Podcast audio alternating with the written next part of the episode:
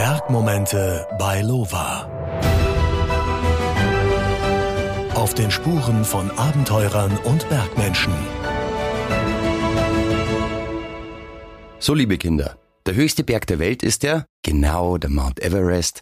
Habt ihr wahrscheinlich alle in der Schule gelernt. Wer noch ein bisschen besser aufpasst hat in Geografie, der weiß, dass es 14 Berge auf der Welt gibt, die höher sind als 8000 Meter. Und nur ganz wenige Menschen überhaupt kommen im Laufe ihres Lebens in den Genuss, mal auf einem dieser 8000er zu stehen. Mein heutiger Gast war die erste Frau überhaupt, die auf allen 14 8000ern stand, und zwar ohne zusätzlichen Sauerstoff. Wenn ihr jetzt Bergnerd seid, dann wisst sowieso, wer hier im Studio jetzt sitzt. Aber weil Gelinde Kaltenbrunner so eine Vorstellung schon hunderttausendmal gehört hat und man sie nicht nur auf ihre Erfolge am Berg reduzieren sollte, ich probiere es heute mal mit einer ganz anderen Einleitung.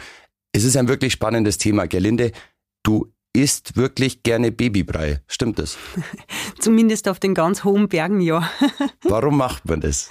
Der Babybrei, der ist ganz leicht verdaulich. Also ich tue den nur mit Schmelzwasser anrühren und leicht verdauliche Kost ist in großer Höhe sehr förderlich. Wird man zu schwer essen, wird man viel zu viel Sauerstoff für die Verdauung verbrauchen in großer Höhe, wo der Sauerstoffpartialdruck sowieso schon so gering ist und der Körper wird sofort mit starken Kopfschmerzen reagieren. Drum ist auf 8000 Meter möglichst leicht verdauliche Kost das Um und Auf eigentlich. Das ist witzig, jetzt dachte ich, jetzt fangen wir mal mit dem Essen an und nicht mit den 8000ern, aber zack, sind wir schon wieder bei den 8000ern. Ähm, zwecks Ernährung, wir haben uns vorher ein bisschen unterhalten, du ernährst dich vegan. Seit vielen Jahren. Mhm und du isst 16 Stunden am Tag gar nichts. genau.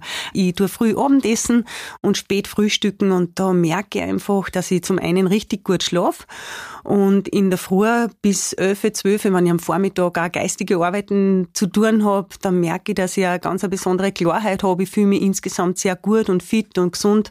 Es tut mir einfach gut. Jetzt, wie lange ernährst du dich schon vegan? Hm, mittlerweile 13 Jahre. Mhm. Und was ist dir in diesen 13 Jahren am meisten abgegangen?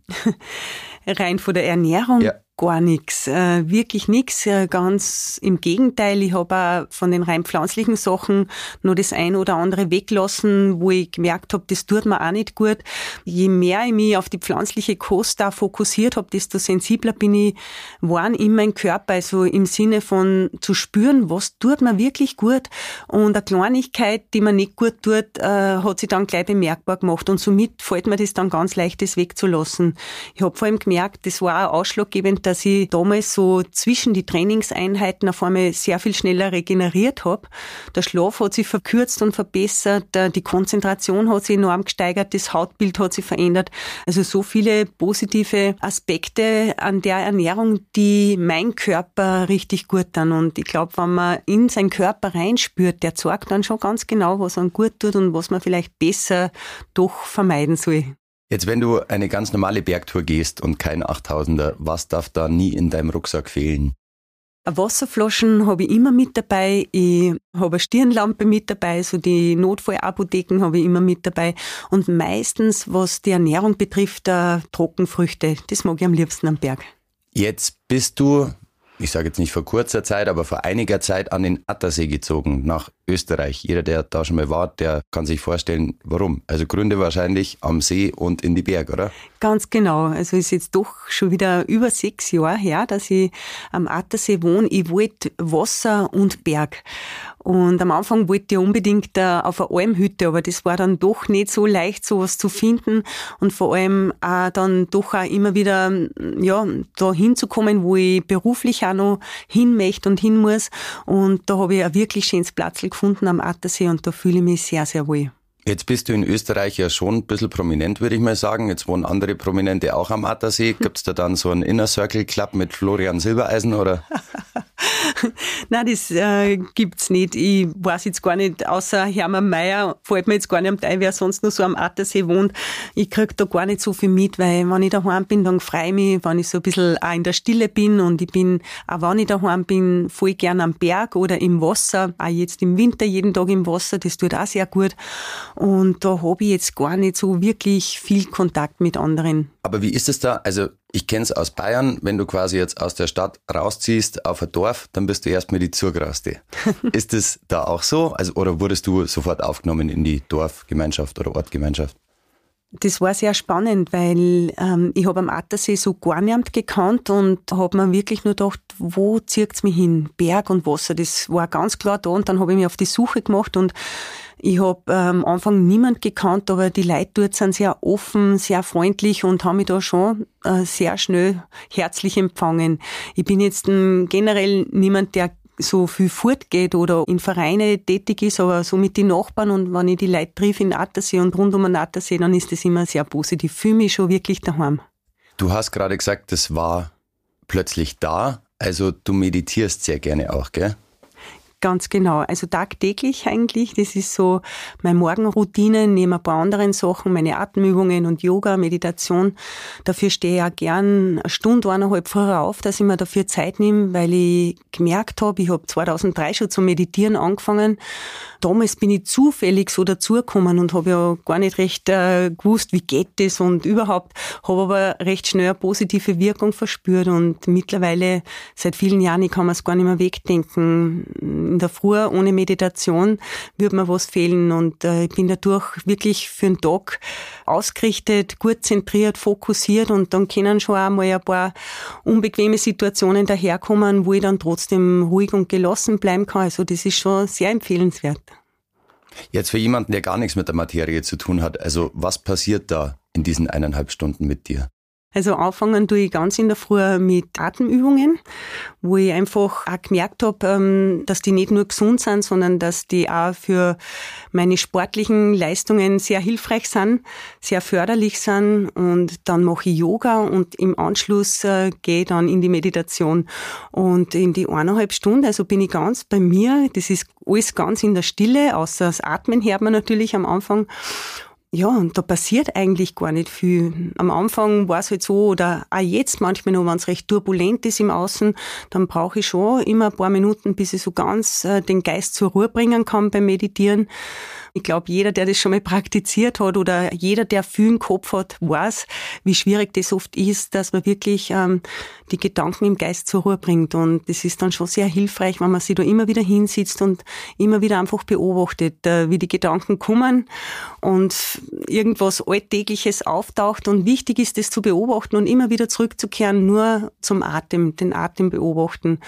Ja, und mit Übung gelingt es dann irgendwann ganz gut. Und ist das Ziel des Ganzen, irgendwann an gar nichts mehr zum Denken, also komplett zur Ruhe zu kommen? Genau, also das oberste Ziel wäre wirklich so die Gedanken im Geist total zur Ruhe zu bringen, so dass gar nichts mehr da ist, dass da keine Frage mehr da ist, kein gar nichts mehr. Das ist so das oberste Ziel und das ist je nachdem, mit welcher Absicht, dass ich mich in die Meditation sitze. Manchmal gibt's ähm, einen Morgen, da habe ich irgendein Thema, dann meditiere ich über das, dass ich da vielleicht eine Antwort kriege für mich aus dem Inneren heraus.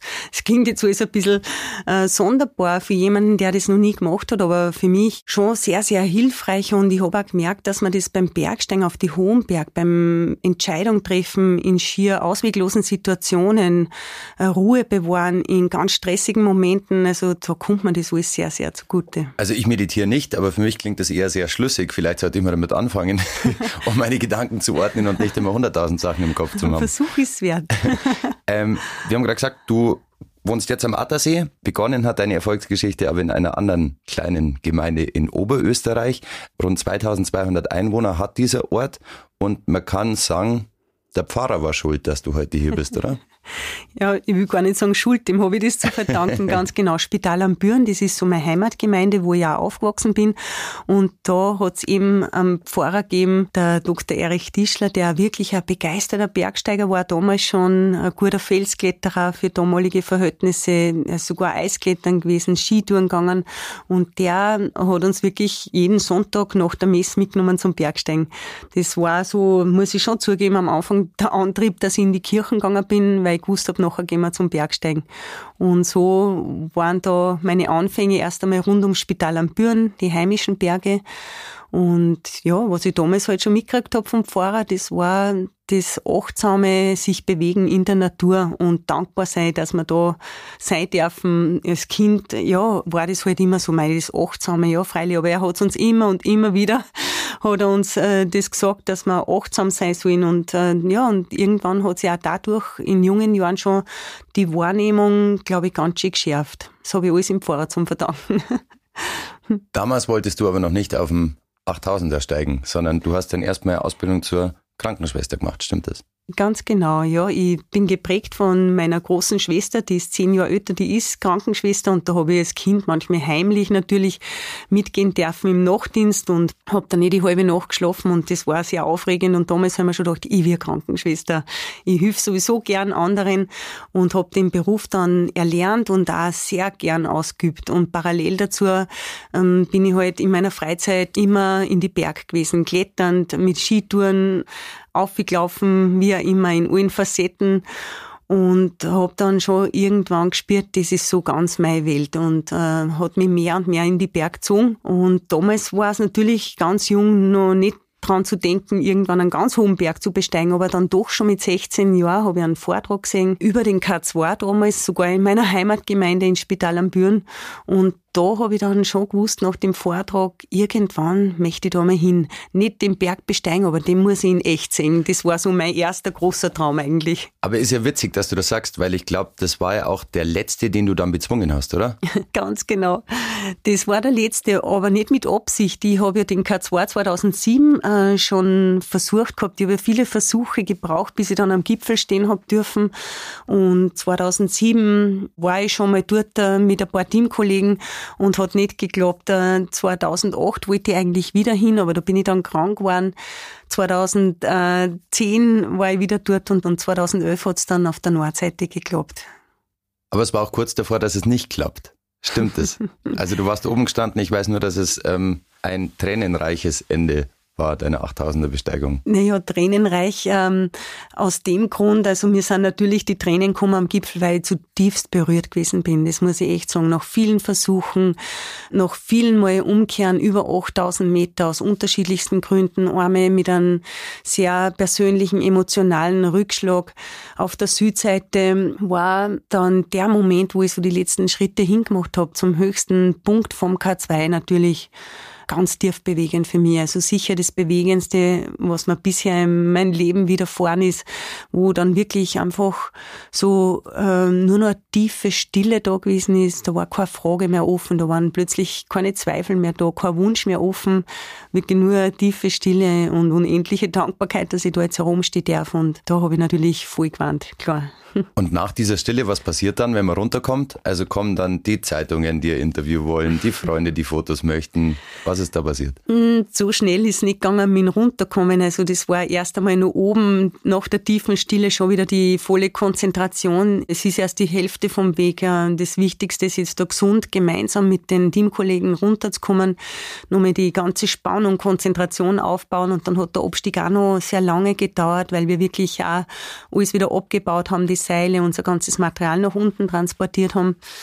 Dann war erst einmal einfach nur unendliche Erleichterung und Dankbarkeit, jetzt das geschafft zu haben. Und dann war das erste Telefonat über Satellitentelefon war mit dem Charlie Gabel und mit dem äh, Frederik, äh, sein Papa. Der Frederik ist ein Jahr zuvor auf der Südseite am K2 ums Leben gekommen und das war dann eigentlich so der ganz erste, mit dem ich hinterher gesprochen habe. Das war mir ein großes Anliegen und war unheimlich berührend.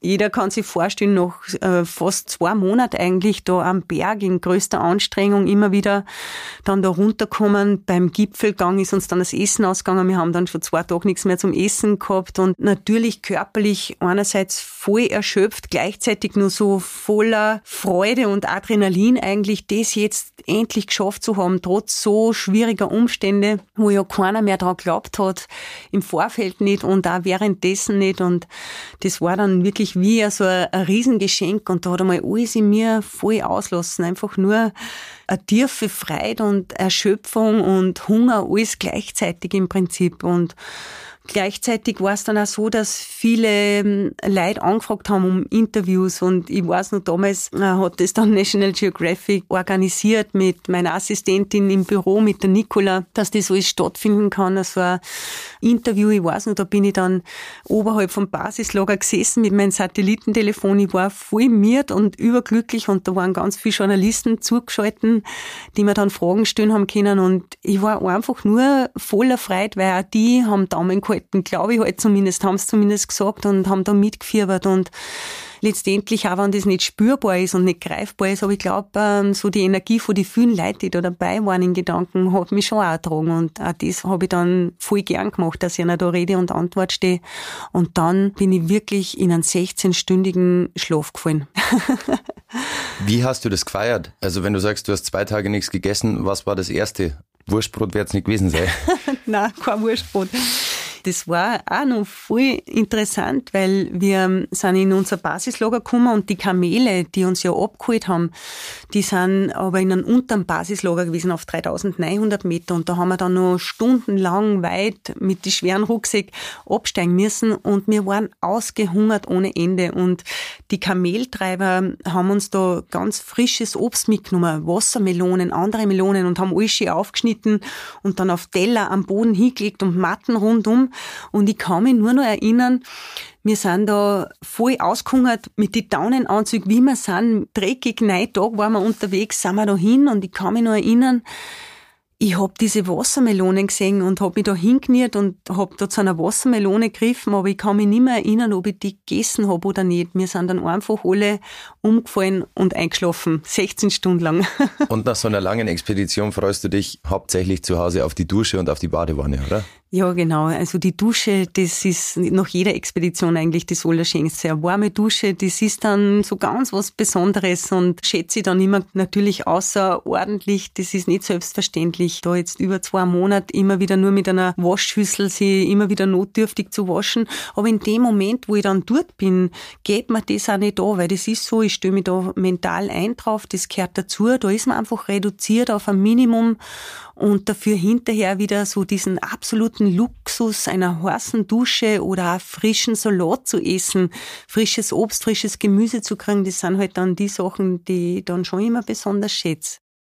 Ist jetzt eine Frage, da habe ich mir lange überlegt, ob ich sie stelle, aber die passt gerade ganz gut. Ähm, die einfachen Sachen wie Duschen, Baden oder Toilette. Ist es an so einem Berg so, dass du eh so wenig Wasser zu dir nimmst, dass du das alles wieder ausschwitzt und man muss da nicht? Oder Gibt es da dann so kleine Vorrichtungen von den Leuten, die schon vorher oben waren? Wie kann man sich das vorstellen? Na, so Vorrichtungen von Leuten, die vorher oben waren, gibt es da nicht. Das Basislager ist auch so, dass man da nicht hinkommt und das steht schon alles, sondern man sucht sich einen Platz aus, immer dort, wo man hoffentlich Zugang zu Gletscherwasser, Gletscherbach mhm. hat. Und da stellt man dann die Zelte auf und da richtet man sich das alles selber ein. Und da gibt's ein eigenes Toilettenzelt zum Beispiel. Und trotzdem ist halt alles ganz einfach. Das wird mit Steinen gebaut und da wird dann so ein kleines Zettel drüber gestellt. Und Dusche, ja, gibt's halt dann einmal nicht. Aber eben ein Schüssel mit heißem Wasser ist schon immer wieder möglich. Es ist dann auch so, man kann sich vielleicht das so vorstellen, man geht ja da zum Teil eine Viertelstunde, 20 Minuten oder am Everest kann ich mich noch erinnern, da sind wir 40 Minuten gegangen, um einen 20 Liter Kanister Wasser ins Basislager zu schleppen. Und da schätzt man halt jeden Tropfen Wasser nochmal ganz anders. Also das ist schon so, dass man wirklich ganz achtsam mit dem Wasser umgeht, dass man ja nichts verplempert, mehr oder weniger. Und das hat aber auch was sehr Positives. Und weil du gefragt hast wegen einem Schwitzen. Also in großer Höhe schwitze ich jetzt eigentlich überhaupt nicht mehr, aber man atmet viel Flüssigkeit ab. Also man verliert schon viel Flüssigkeit durchs Atmen. Und gleichzeitig ist so, dass in großer Höhe braucht der Körper enorm viel Flüssigkeit, um die Blutzirkulation aufrechtzuerhalten, weil das Blut dickt ja ein, das haben sicher schon viele gehört. Und da braucht's schon. Mein Körper am liebsten sechs Liter Flüssigkeit in großer Höhe, damit er gut funktioniert, dass die Durchblutung wirklich im Hirn, aber genauso in die Finger bis in die Zehenspitzen gegeben ist. Und dann geht's gut, dann kann ich klare Entscheidungen treffen und fühle mich gut und fit. Du hast ja auch mal gesagt, wichtiger als jeder Riegel oder Essen am Berg ist, genug Gas dabei zu haben. Genau. Das ist quasi, um, um Schnee zu schmelzen, oder? Ganz genau, also da haben wir so eine spezielle Gasmischung, Butan-Propan-Mischung, die ja in großer Höhe noch gut funktioniert. Wenn das Gas ausgeht in großer Höhe und man nicht mehr die Möglichkeit hat, Schnee zu schmelzen oder Eis zu schmelzen, dann wird's lebensbedrohlich. Das ist das, wo dann wirklich auch bei manchen Expeditionen früher schon schief gegangen ist. Wir waren selber schon manchmal in einer Notlage, wo unser Gas ausgegangen ist. Weiß ich noch an der Annapurna oder Shishapangma Süd war war es auch ganz knapp ab und äh, aus diesen Erfahrungen aber haben wir gelernt und immer noch mehr Reserve duschen, lieber in den Rucksack stecken, falls irgendwas dazwischen kommt, dass uns auf gar keinen Fall das Gas ausgeht, weil Trinken ist überlebensnotwendig da oben. Also dann könnte man theoretisch auch sagen, wichtiger als jede Gasflasche ist ein funktionierendes Feuerzeug. Ganz genau, ja, stimmt. Das ist ähm, super, dass du das ansprichst, weil zum Beispiel 1986 am K2, wie die Tragödie gewesen ist, die hätten nur Gas gehabt und die haben sogar auch nur ein Feuerzeug gehabt, aber die haben sich dann die Finger so stark abgefroren, dass die das Feuerzeug nicht mehr bedienen haben können und das ist auch tragisch gewesen. Also ja, Feuerzeug ist das um und auf, aber genauso auch, dass man wirklich schaut, dass man sich ja nichts opfert friert. Und da wiederum ist das Trinken ganz wichtig. Und vor allem auch im Notfall, wenn es gar nicht mehr geht, wenn man die Extremitäten nicht mehr spürt, dann auch einmal den Schritt ähm, setzt, umzudrehen, bevor sowas passiert. Die Frage, die mich wirklich am meisten interessiert hat vor diesem Interview war, du wirst wahrscheinlich ständig vorgestellt als die erste Frau, die alle 14 8000er bestiegen hat ohne Sauerstoff. Äh, nervt das irgendwann oder ist man jetzt mehr stolz drauf? Immer noch? Ich muss sagen, ich werde gar nicht so oft als solche vorgestellt. Okay. Also, äh, und da bin ich auch sehr froh drüber, weil ja, es ist mir so gelungen, da war neben dem ganzen sage ich jetzt einmal, Können, dem guten Team, der ganzen Vorbereitung, das Talent, was man vielleicht da mitbringt, die körperlichen Voraussetzungen, war also aus meiner Sicht sicher auch immer wieder Glück und Beistand dabei. Und da bin ich nicht stolz drauf, gar nicht, sondern ich freue mich vor allem sehr drüber, dass ich das so schaffen habe dürfen. Aber da weiß ich, dass da viel anderes auch noch mitgewirkt hat, dass das auch wirklich so gegangen ist. Und nein, Nerven tut mir eigentlich gar nichts, egal wie es mir vorstellen. Manchmal habe ich halt halt was zu korrigieren, wenn sie mich als überhaupt die erste Frau vorstellen. Sage ich, nein, das stimmt so nicht. Ähm, aber ähm, ich habe es halt ohne Flaschensauerstoff gemacht und auch ohne Hilfe von Hochträgern. Das wollte ich halt so, das war mir von Anfang an sehr wichtig. Und ich habe mir auch immer gedacht, sollte das so nicht funktionieren, dann sind die Berge einfach zu hoch für mich. Dann suche ich mir lieber ein Ziel, das ein bisschen niedriger ist, aber das ich trotzdem aus eigener Kraft äh, so in dem Stil mit meinen Kollegen gemeinsam schaffe. Und das war am Everest so. Da habe ich auch nicht gewusst, wie geht's mir denn überhaupt? 8848 Meter, hält das mein Körper aus? Da war mir schon klar, ich muss noch mehr in mich einspüren und genau die Warnsignale wahrnehmen, dass ich ja diese Grenze nicht überschreite. Ich werde meine Grenze hoffentlich verschieben können, ähm, aber ich darf es nicht überschreiten, weil das in dem Fall ja immer bedeutet, da nimmer zurückzukommen. Und das war sehr spannend, was da im Körper passiert, aber auch was im Geist passiert. Mhm. Hat das der Pfarrer noch miterleben dürfen? Also hat er das quasi mitbekommen, dass du das alles geschafft hast? Ja, das hat er miterlebt und er hat sich mit 75 noch einen Computer angeschaffen, Aha. hat sich das Wichtigste angeeignet, was er da braucht, damit er da immer wieder auch nachschauen kann, wo ich bin, wie es mir geht. Und dann ist er auch draufgekommen, dass er Klettertopos, wo er früher klettert ist, dass er das ausdrucken kann. Und äh, da hat er dann noch eine richtige dran gefunden. Und beim Empfang damals, wie ich zurückgekommen bin ins Spital am Büren, da war er natürlich mit dabei. Voll schön. Ja, es war wirklich Wahnsinn. besonders. Das waren jetzt alles die schönen Seiten des Höhenbergsteigens, aber du hast vorher auch die emotionalen Rückschläge angesprochen. Was ist denn da passiert? Emotionale Rückschläge hat es schon ein paar gegeben äh, im Laufe der vielen Jahre, jetzt nicht nur beim Bergsteigen, aber in erster Linie natürlich ja, es waren ein paar sehr, sehr heikle Situationen. Zum einen, wo ich mit meiner eigenen Vergänglichkeit konfrontiert gewesen bin. Das war am Daulagiri, wo ich im Zelt äh, liegend mit einem Schneebrettel weggerissen worden bin und mich da gerade noch so befreien hab können. Und zwei spanische Bergsteiger, die parallel zu mir unterwegs waren, die haben damals nicht so ein Glück gehabt, die hat's verschüttet, die haben das nicht überlebt. Und das hat mich schon einmal ordentlich aus der Bahn geworfen, muss ich sagen. Das war so, ja, im ersten Moment natürlich ein Schock. Ich habe da Zeit braucht, dass ich über diese Geschehnisse hinwegkomme und irgendwie war das immer so, ja, wir sind eh vorsichtig unterwegs und wissen eh, ein Restrisiko bleibt immer. Und dann passiert einmal sowas und dann stellt sich die Frage nochmal ganz neu. Und für mich auch immer wieder die Frage aufgetaucht, wieso habe ich das überleben dürfen? Und die zwei Spanier haben nicht so ein Glück gehabt wie Kannst du dich nur erinnern, wie das war, als du in diesem Zelt drin lagst und plötzlich wurde es laut oder dunkel oder noch dunkler? Ja, an das kann ich mich schon noch ganz, ganz gut erinnern. Das ist schon, das sind so Momente, ich glaube, die bleiben immer präsent, wie wenn es gestern gewesen wäre. Und gleichzeitig merke ich aber, ich bin jetzt äh, ganz im Frieden mit dem. Aber was geht einem da durch den Kopf? Ja, im ersten Moment ähm, habe ich einfach realisiert, Lawine, mir reißt mein Zelt weg und es ist eigentlich alles sehr schnell gegangen. Das nächste, was so gekommen ist, jetzt kommt der Abbruch, wo es 1000 Meter fast runtergeht, auf den habe ich eigentlich nur noch gewartet und ich habe früher öfter so Albträume gehabt, dass ich stürze im freien Fall und irgendwie kurz vorm Aufkommen, das kennen wahrscheinlich viele, bin ich immer munter mhm. geworden. Das weiß ich noch, da habe ich mir gedacht, und jetzt ist es echt. Und plötzlich war Stillstand und ähm, ich habe ja damals nicht gewusst im ersten Moment, bin ich mit dem Kopf oben oder unten, habe gemerkt, ich kann da jetzt nur ein bisschen schnaufen, Beine nicht mehr bewegen können und ich bin am linken Arm so gelegen und habe dann gemerkt, okay, Kopf ist unten, weil ich habe gespürt, mir fühlt im Kopf mit Blut, also das hat dann richtig bocht und die rechte Hand habe ich zum Glück noch ein bisschen bewegen können und ich habe meinen Daunenanzug angehabt, im, im Zeltinneren, im Sitzgurt angehabt und am Sitzgurt habe ich immer so ein ganz kleines Notfallmesser drauf. Und ich habe dann irgendwie mit meiner rechten Hand äh, zu dem Messer hinkinnen und habe das dann runtergebracht, dann habe ich es zum Mund geführt, das war alles so auf ganz eng halt und dann habe ich das aufbissen und die Zeltplane ist ja ganz bei mir da gewesen und dann habe ich da einen Schlitz reingemacht und an dem Moment erinnere ich mich schon noch ganz genau, da habe ich richtig glaubt, dass so spürt sie Todesangst da, da habe ich echt äh, richtige Angst gehabt, dass ich jetzt erstick, weil es den ganzen Schnee einer druckt. Das war aber nicht. Ich habe äh, den Schlitz gemacht und habe dann versucht, den Arm auszustrecken und habe gemerkt, man, der Arm ist im Freien. Ich habe gemerkt, es kommt Luft rein. Und ich habe äh, wirklich gerade einmal so 30, 40 Zentimeter Schnee auf mir gehabt, im Oberkörperbereich. Die Beine, da war viel mehr, das war einbetoniert. Also das war, meine Zeit war dann einfach nur nicht um, anders kann ich das gar nicht sagen. Habe mich dann irgendwie da befreien können. Dann habe ich auch geschaut, dass ich erst einmal ein Brühen finde, weil ich sonst ja relativ schnell schneeblind wird da oben.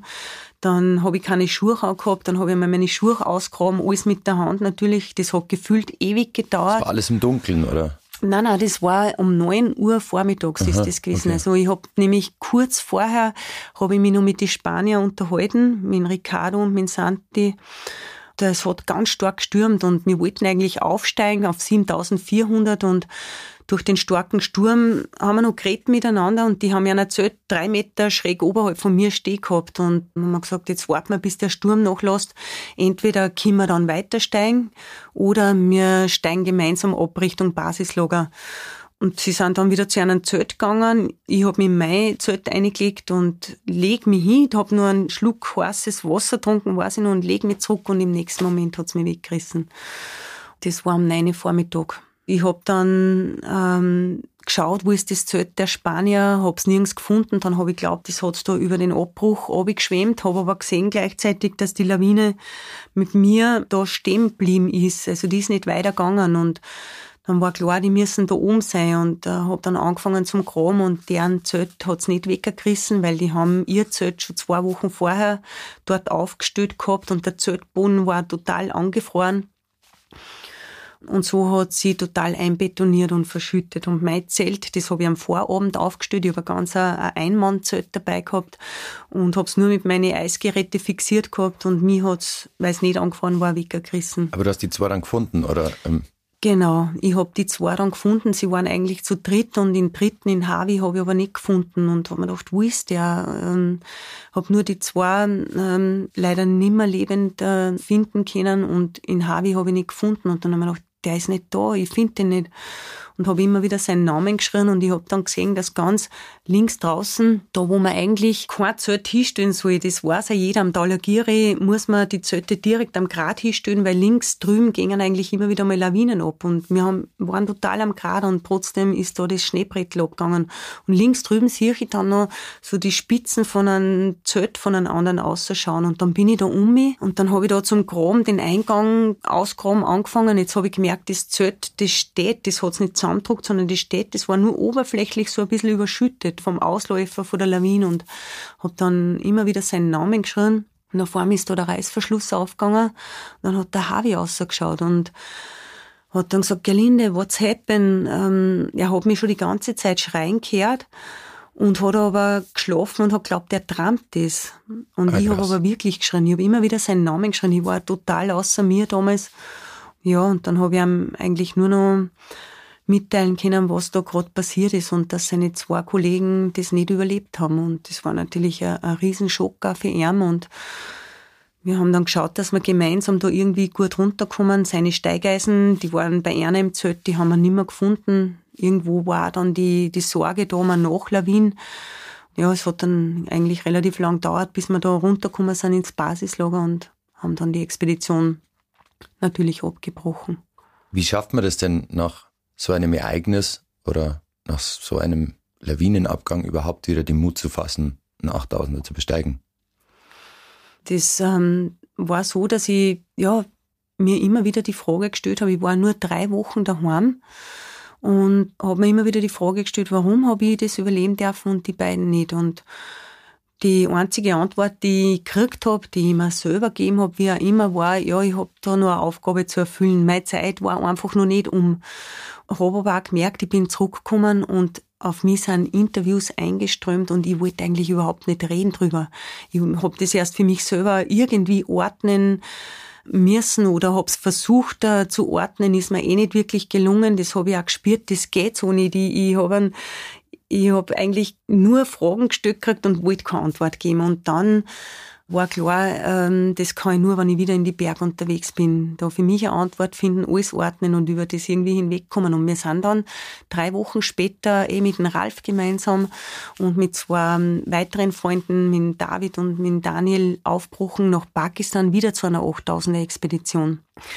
Und das hat natürlich vor allem meine Familie überhaupt nicht verstehen können, warum ich jetzt wieder auf Expedition gehe. Das war für einen nicht nachvollziehbar. Und ich habe aber gespürt, ich muss dahin, der Anmarsch ins Karakorum eine, das ist für mich richtig heilsam gewesen. Weit weg jeglicher Zivilisation wieder reduziert auf ein Minimum mitten in die Berg. Und da, von Tag zu Tag ist es besser geworden. Da haben wir gedacht, ja, es ist passiert und ich kann es nicht mehr rückgängig machen und es gilt, das anzunehmen, ins Leben zu integrieren und trotzdem nach vorn zu schauen. Jeder hat auf seine Art und Weise irgendwelche Schicksalsschläge, über die es schwer hinwegzukommen ist oder Verluste, wegen was auch immer. Und du kannst dich dafür entscheiden, entweder ein Leben lang zu hadern oder sagen, okay, es ist passiert und was darf ich daraus lernen und ich habe die Chance da was Positives draus zu machen. Und ähm, so habe ich mich dann ausgerichtet. Und dann war aber nochmal ein spannender Moment am Broad Peak, äh, erste Mal wieder im Hochlager in einem Zelt. Und da haben wir das Zelt so hingestellt, dass eh hundertprozentig sicher war eigentlich, würde ich jetzt sagen. Und dann äh, haben wir uns eingelegt, ich habe mit dem Ralf da in dem Zelt übernachtet und ich bin dann nach einer Stunde, habe mir gedacht, jetzt geh ich nochmal aus, sie kontrollieren, ob das Zelt eh gut steht, ob da eh nichts passieren kann. Haben wir gedacht, na, passt, hab geschaut, alles in Ordnung, hab mich wieder eingelegt in den Schlafsack. Dann war das vielleicht eine knappe Stunde später, haben wir gedacht, einmal schaue ich noch. Einmal sicher ist sicher, einmal möchte ich noch probieren, äh, schauen, ob das eh alles passt. Bin nochmal aus, ich habe mich wieder vergewissert, alles bestens, jetzt kann ich mich beruhigt ins legen. Und das ist dann so gewesen, dass die Abstände immer kürzer waren sind. Ich habe einen richtigen Zwang da oben entwickelt, einen Kontrollzwang, da immer wieder zu schauen, ob ich eh sicher bin da und habe dann gemerkt, okay, so kann ich nicht weiter da. In der Früh war ich total erschöpft, habe die ganze Nacht nicht geschlafen und da war dann klar, jetzt muss ich eine Entscheidung treffen. Entweder hör jetzt auf mit dem Höhenbergsteigen, bock zusammen, bricht die Expedition ab oder ich entscheide mich wirklich ganz bewusst dafür, wieder ins Leben zu vertrauen und in meine Entscheidungen zu vertrauen, in die Entscheidungen mit dem Team gemeinsam und habe mich dann für das entschieden, eine ganz eine bewusste Entscheidung und dann ist wirklich viel besser wieder gegangen. Und habe gedacht, ja, Restrisiko bleibt und das gehe bewusst ein und wir versuchen das Beste und ich glaube, dass das Leben sowieso grundsätzlich schon immer für uns ist und nicht gegen uns. Aber du verlässt dich schon oft auf dein Gespür, oder? Also, wenn du sagst, ich gehe jetzt da wieder und die Familie sagt, spinnst derzeit, äh, wenn es sich richtig für dich anfühlt, dann musst du das machen und wenn du das Gefühl hast, na, halt geh nicht, dann ist es vielleicht schlauer, nicht zu gehen. Ja, genau. Also das Bauchgefühl, wie man sagt, oder die Intuition, die spielt für mich eine ganz große Rolle. Und jetzt nach den vielen, vielen Jahren an Erfahrung habe ich wirklich gemerkt, dass ich mich echt drauf verlassen kann. Und das ist, das ist ein Gefühl, da wie ich oft gefragt, auch am K2 von den Kollegen, ja, was spürst du denn ganz genau? Das kann man nicht in Worte fassen. Das ist einfach ein Gespür, ein Gefühl, das da ist, wo ich dann einfach ganz klar den Impuls kriege, jetzt ist Zeit umzudrehen oder jetzt darf ich weitergehen. Und auf das verlasse ich mich. Natürlich heißt es das nicht, dass ich die objektiven Gefahren außen vor lasse. Also ich reflektiere sehr wohl im Außen auch, aber auch wenn es im Außen oft voll passt und mein inneres Gefühl sagt, aber auch auf das gilt zu horchen. Und das ist dann eigentlich das Schwierigere, da dann zu sagen, okay, weder ist schön und trotzdem spricht in meinem Inneren alles dagegen. Und dann verlasse ich mich aber genauso drauf. Vor allem in dieser männerdominierten Bergwelt kann ich mir das vorstellen, dass wenn die Frau dann daherkommt und sagt, na, ich fühle mich jetzt nicht so und das Wetter ist vielleicht super, die Bedingungen sind toll, dann ist es wahrscheinlich gar nicht so einfach. Aber mit der Zeit haben es wahrscheinlich auch die Letzten gelernt, dass sie auf dich hören sollten. ja, letztendlich ist so, dass jeder am allerbesten immer auf sein ganz eigenes Bauchgefühl hört und das dann im Team offen und ehrlich auch kommuniziert und am Anfang war das noch nicht so leicht, da meine Befindlichkeiten sozusagen auch durchzusetzen. Und äh, im Laufe der Jahre mit dem Gefühl, dass halt trotzdem auch immer wieder alles gut ausgegangen ist und ich bin überzeugt davon, es passiert nichts ohne irgendeinen Grund. Und wenn es auch manchmal, ich weiß noch einmal am K2 auf der Südseite da war wirklich ein schönes Wetter und wir haben damals ähm, gemeint gehabt, äh, ja, wir steigen auf ins Lager 2, zu zweit waren wir damals.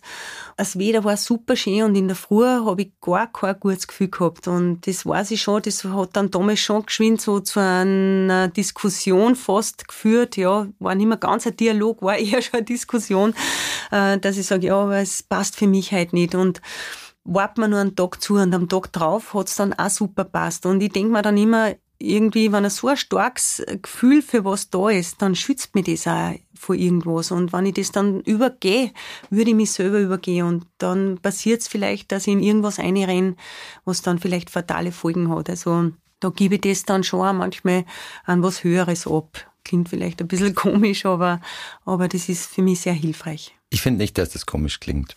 Ähm, Du singst sehr gerne. du warst aber für mich, genau. Nein, das ist mein Job. ähm, was hast denn du als letztes gesungen unter der Dusche? Jetzt uh, unter der Dusche im Moment singe ich gern das Om Triambakam. Das ist eines der größten Heil- und Segensmantren überhaupt, weil gerade ganz aktuell zwei liebe Freunde von mir, denen geht's gesundheitlich ganz, ganz schlecht. Ähm, die werden jetzt demnächst wahrscheinlich beide ihr Sein so ein bisschen, ja, nicht ein bisschen, sondern werden die irdische Welt da verlassen und ich glaube, da hilft einer das recht. Also das ist ja so ein Mantra, das unterstützt angeblich dabei, dass den Übergang besser schaffen und das singe ich im Moment oft und denke dabei an einer und wünsche einer alles Gute für ihre Reise. Ich weiß, das ist jetzt sehr privat, aber können wir da eine Kostprobe haben? Ich probiere es, okay? Cool. Om Triambakam Yachamahe Sugandhin Pushtivadanam Uruvarukamiva Bandhanam. Mrityor Mukshямamritat Fuishi. Ähm, wie ist es allgemein? Also was glaubst du passiert nach dem Tod? Oder dadurch, dass du durch den Pfarrer zum Bergstein gekommen bist, sage ich mal, warst du wahrscheinlich damals katholisch oder evangelisch. Jetzt hast du wahrscheinlich andere Glaubensrichtungen kennengelernt. Äh, wo stehst du aktuell?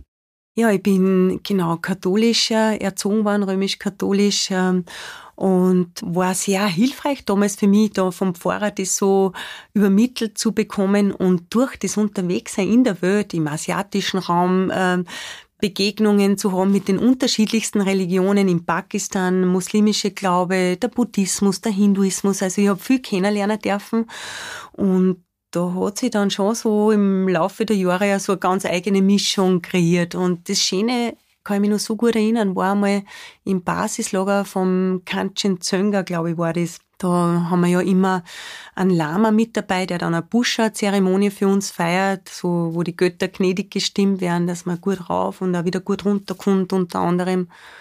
Da haben wir über die verschiedenen Religionen gesprochen und dann hat er zu mir gesagt, im Kern ist alles gleich, ganz egal, wie man es nennt. Und das habe ich so schön gefunden, weil ich glaube auf jeden Fall dran, dass es eine höhere Macht gibt und ob man das Gott nennt oder Allah oder Buddha oder sonst wie, ich glaube, das spielt keine Rolle. Das Um und Auf ist, dass man ein gutes Herz hat und sich dem auch immer wieder hingibt und eigentlich das lebe jetzt so dass ich schaue, dass ich jeden Tag ein wenig was Gutes in der Welt bewirke, auch wenn es nur ganz kleine Kleinigkeiten sind. Und das erfüllt mich auch sehr. Mhm. Das heißt, du hast keine Angst vom Sterben? Na, mittlerweile nimmer.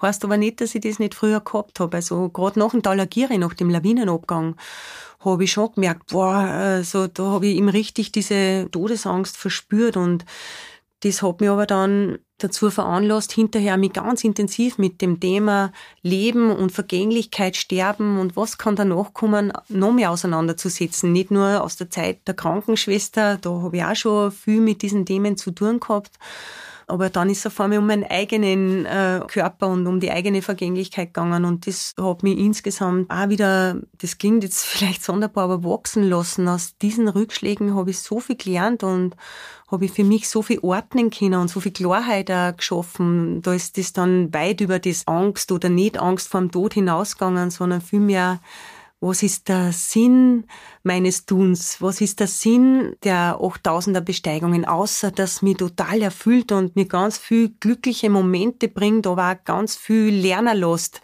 An Geduld, Gelassenheit, Disziplin, eben, wie gehe ich mit Rückschlägen um, annehmen, was ist und trotzdem nach vorne schauen und, und, und, wie ich mit den Teamkollegen am besten umgehe. Also da sind so viele Sachen dadurch entstanden oder erst einmal war ich mit so vielen Themen konfrontiert, wo ich gemerkt habe, da gilt es einen guten Umgang zu schaffen und da habe ich viel lernen dürfen. Und was ist aber eigentlich das Ziel oder das Anliegen hinter den 8000ern, außer dass mir gut tut. Und mit dem Definieren des Anliegen äh, hinter dem großen Ziel, irgendwann die 14 8000er zu besteigen, habe ich auch gemerkt, dass das noch mehr Sinn macht. Und das hat auch dazu geführt, dass ich, nachdem ich mein Lebenstraum, die 14 8000er zu besteigen, erfüllt habe, nicht irgendwie so ein, Tief gehabt habe oder ein Loch gehabt habe, weil da waren eh noch so viele Aufgaben oder sind immer noch so viele Aufgaben. Erstens mal ganz viele andere schöne Berg, niedrigere Berg, aber auch die Nepalhilfe, die mir sehr, sehr am Herzen liegt, Schulprojekte, was Positives, was Gutes in der Welt bewirken, auch wenn es nur im Kleinen ist. Aber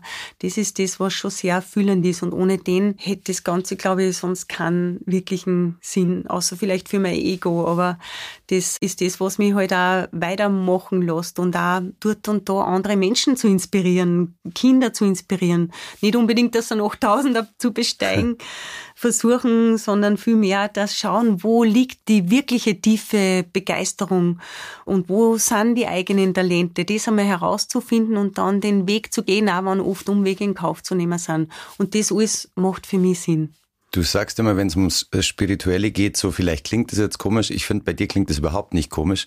Ähm, also manche Leute gibt es wahrscheinlich, die wenig damit anfangen können. Mhm. Ich bin auch niemand, der meditiert, mhm. aber ähm, ich glaube, alleine durch deine Stimme hört man, wie lebensfroh du bist und das strahlst du nach außen aus. Also scheinbar kann es nicht so falsch sein. Ah ja, das ist schön, ähm, dass du das so sagst, aber es hat eben nicht jeder so den, den Zugang zum Meditieren und Spiritualität. Das wird oft in so ein bisschen ein sonderbares Licht gerückt, aber ich kann es auch ganz anders nehmen. Man muss ja nicht meditieren, sondern einfach still sitzen und den Geist zur Ruhe bringen können, auch das passt schon, sage ich jetzt einmal. Und nach innen schauen, ich glaube, das ist wichtig und dann findet jeder so seinen Weg, denke ich. Jetzt, du hast deine Nepal-Hilfe noch angesprochen. Ich möchte dieses mhm. Interview auch nicht beenden, bevor wir da kurz drüber geredet ja, haben. Bitte. Magst du kurz erklären, was da passiert und wie man vielleicht selber helfen kann?